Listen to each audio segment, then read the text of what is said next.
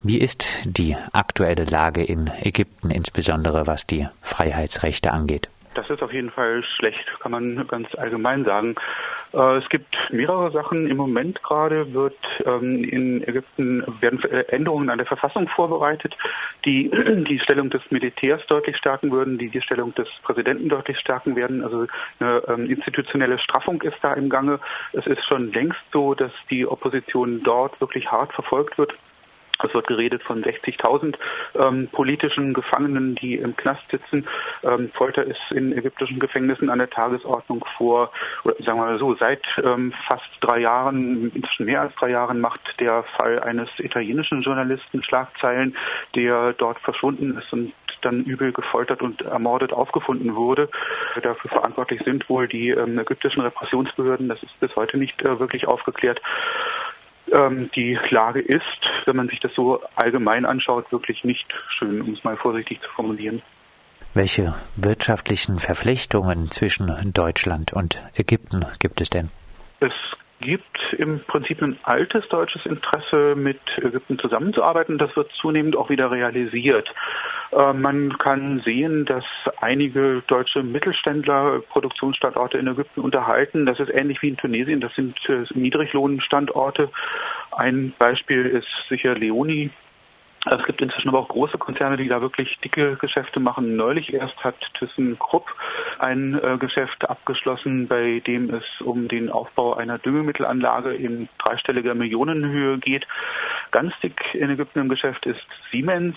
Siemens hat äh, dort seit einigen Jahren schon ein Geschäft im Gange, das sich wirklich auf einige Milliarden beläuft. Ähm, das äh, bis vor kurzem sogar das größte Auslandsgeschäft von Siemens überhaupt war. Da werden Kraftwerke aufgebaut, da wird die Strominfrastruktur renoviert. Das heißt, es gibt inzwischen schon wirklich massive ähm, ökonomische Interessen auch deutscher Konzerne in Ägypten. Du hast es gesagt, in Ägypten wird die Opposition massiv unterdrückt, hast auch erklärt, dass der Fall Giulio Regeni äh, weiterhin nicht äh, aufgeklärt ist. Ägypten ist äh, nun auch am schrecklichen Krieg im Jemen beteiligt. Heißt, was Rüstungsexporte und Hilfe für die Polizei dort angeht, ist die deutsche Wirtschaft aber zumindest zurückhaltend, oder? Ähm, nö, kann man nicht so sagen. Gerade im Rüstungsbereich gehen die Exporte auch wieder rauf. Es ist schon eine Weile so, dass wirklich alles Mögliche an die Militärregierung dort geliefert wird. Das reicht von äh, Luft, Luftraketen bis hin zu U-Booten. Gerade zu Jahresbeginn ist die Lieferung von Fregatten geliefert worden. Das heißt also, die Militär, äh, die rüstungsindustrielle Kooperation ist wirklich eng. Und was die polizeiliche Zusammenarbeit angeht, die gibt es durchaus auch. Das deutsche Interesse dabei ist ein ganz spezifisches erstmal, nämlich das Interesse, Flüchtlinge abzuhalten. Man kann im Prinzip auch von Ägypten aus übers Mittelmeer nach äh, in die EU schippern. Das haben eine Zeit lang auch Leute gemacht. Bis Sommer 2016, ich glaube September 2016, kam es zu einem spektakulären Todesfall, ähm, weil ein Schiff gekentert ist und ähm, ich glaube, über 200 Menschen dabei ums Leben gekommen sind. Also eines von diesen fürchterlichen, äh, dramatischen Ereignissen im Mittelmeer.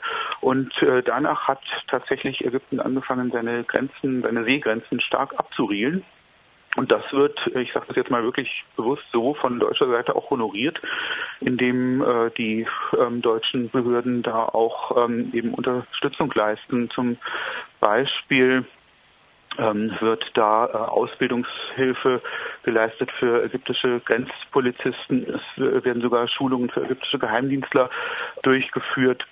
Das alles im Rahmen eben von der ähm, gemeinsamen Flüchtlingsabwehr. Die ähm, Bundesregierung hat inzwischen sogar einen grenzpolizeilichen Verbindungsbeamten in Kairo etabliert.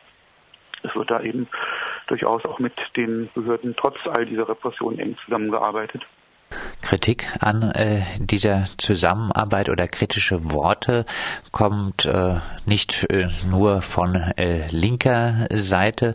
Äh, nun warnt äh, die Stiftung Wissenschaft und Politik die Beibehaltung der Unterstützung für das ägyptische Militärregime sei für Deutschland riskant. Mit der Unterstützung von autoritären Regierungschefs hat man ja meist nicht so viel Probleme, vor welchen Konsequenzen für Deutschland bei einer fortgesetzten Unterstützung des Al-Sisi-Regimes hat die Stiftung Wissenschaft und Politik denn nun also Angst?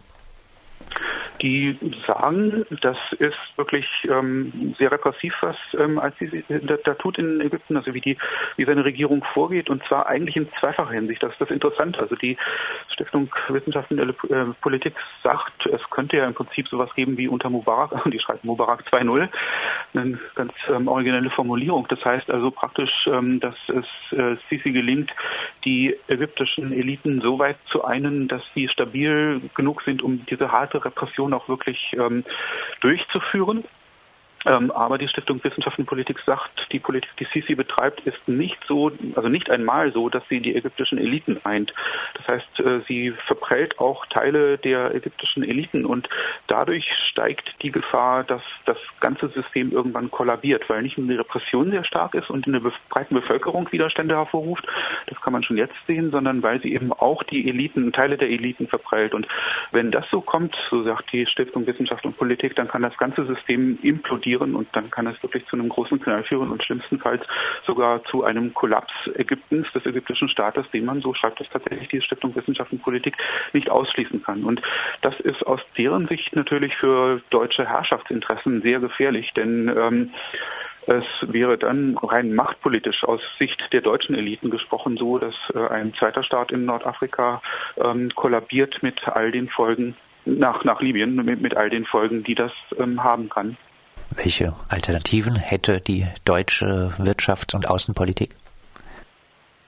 Die Stiftung Wissenschaft und Politik sagt, das wieder aus ihrer Herrschaftsperspektive heraus, das ist eine ganz interessante Sache. Die ähm, sagen, man muss darauf einwirken, dass Sisi einen anderen Kurs fährt, und zwar einer, einen, ähm, der eben dafür sorgt, dass es nicht zu einem Crash in Ägypten kommt. Und Dazu macht sie verschiedene Vorschläge. Also sie sagt unter anderem auch ein ganz interessanter Punkt, ähm, man müsse die ägyptische Regierung auf die Einhaltung der Menschenrechte drängen. Nun klingt das immer sehr schön, Menschenrechte einhalten und da gibt es auch keinen Zweifel daran, dass das anzustreben ist. Nur ähm, aus der Perspektive der Stiftung Wissenschaft und Politik ist das notwendig, um Widerstände zu beseitigen oder zu schwächen in der Bevölkerung. Also die Widerstände eben, die die ständige Repression ständig neu entfacht. Und die Stiftung Wissenschaft und Politik sagt, es ist herrschaftslogisch sinnvoll, die ähm, Menschenrechtsverbrechen dort wirklich runterzuschrauben, um eben den, ja, äh, den äh, Deckel auf den Topf zu halten praktisch. Ansonsten schlägt sie zum Beispiel vor, dass man sich ähm, ruhig auch auf schwierige Fälle sozusagen vorbereiten soll, ähm, nämlich den Fall, dass es wirklich zu einem Crash kommt in Ägypten. Und dazu sagt die Stiftung Wissenschaft und Politik, dann ist es sinnvoll, auch Kontakte zu ägyptischen Exiloppositionellen aufzubauen. Das sind zu einem guten Teil ähm, auch Anhänger der Muslimbrüder und das ist nun mit Bezug auf Ägypten eine ganz besonders pikante Forderung, die Kontakte zu denen aufzubauen, denn ähm, die Übernahme der Macht durch die Muslimbrüder hat ja dann gerade zu dem Militärputsch von 2013 geführt. Also auch alles hochbrisante Geschichten, die, die in, in dieser Hinsicht, die die Stiftung Wissenschaft und Politik da vorschlägt. Abschließend, ähm, wie wahrscheinlich ist denn deiner Meinung nach ein äh, Umbruch in Ägypten? Das ist ganz schwer zu sagen. Also ich denke, die, Stiftung Wissenschaft und Politik, die liegen damit ihrer Analyse völlig richtig, dass das hochgefährlich ist, dass einfach ähm, die Repression bei gleichzeitigen Brüchen in den Eliten inzwischen so stark ist, ähm, dass durchaus in Frage steht, ob die Unruhen sich auf Dauer da ähm, äh, wirklich niederhalten lassen. Äh, eine konkrete Prognose, glaube ich, kann man da gar nicht leisten. Aber die ähm, Feststellung, dass die Gefahr groß ist, dass das Ganze explodieren oder implodieren kann, die ist auf jeden Fall gegeben. Das sagt Jörg Kronauer, der unter anderem für die Konkret und German Foreign Policy schreibt. Mit ihm haben wir gesprochen über die aktuelle Lage in Ägypten und über die Unterstützung aus Deutschland für das autoritäre Al-Sisi-Regime.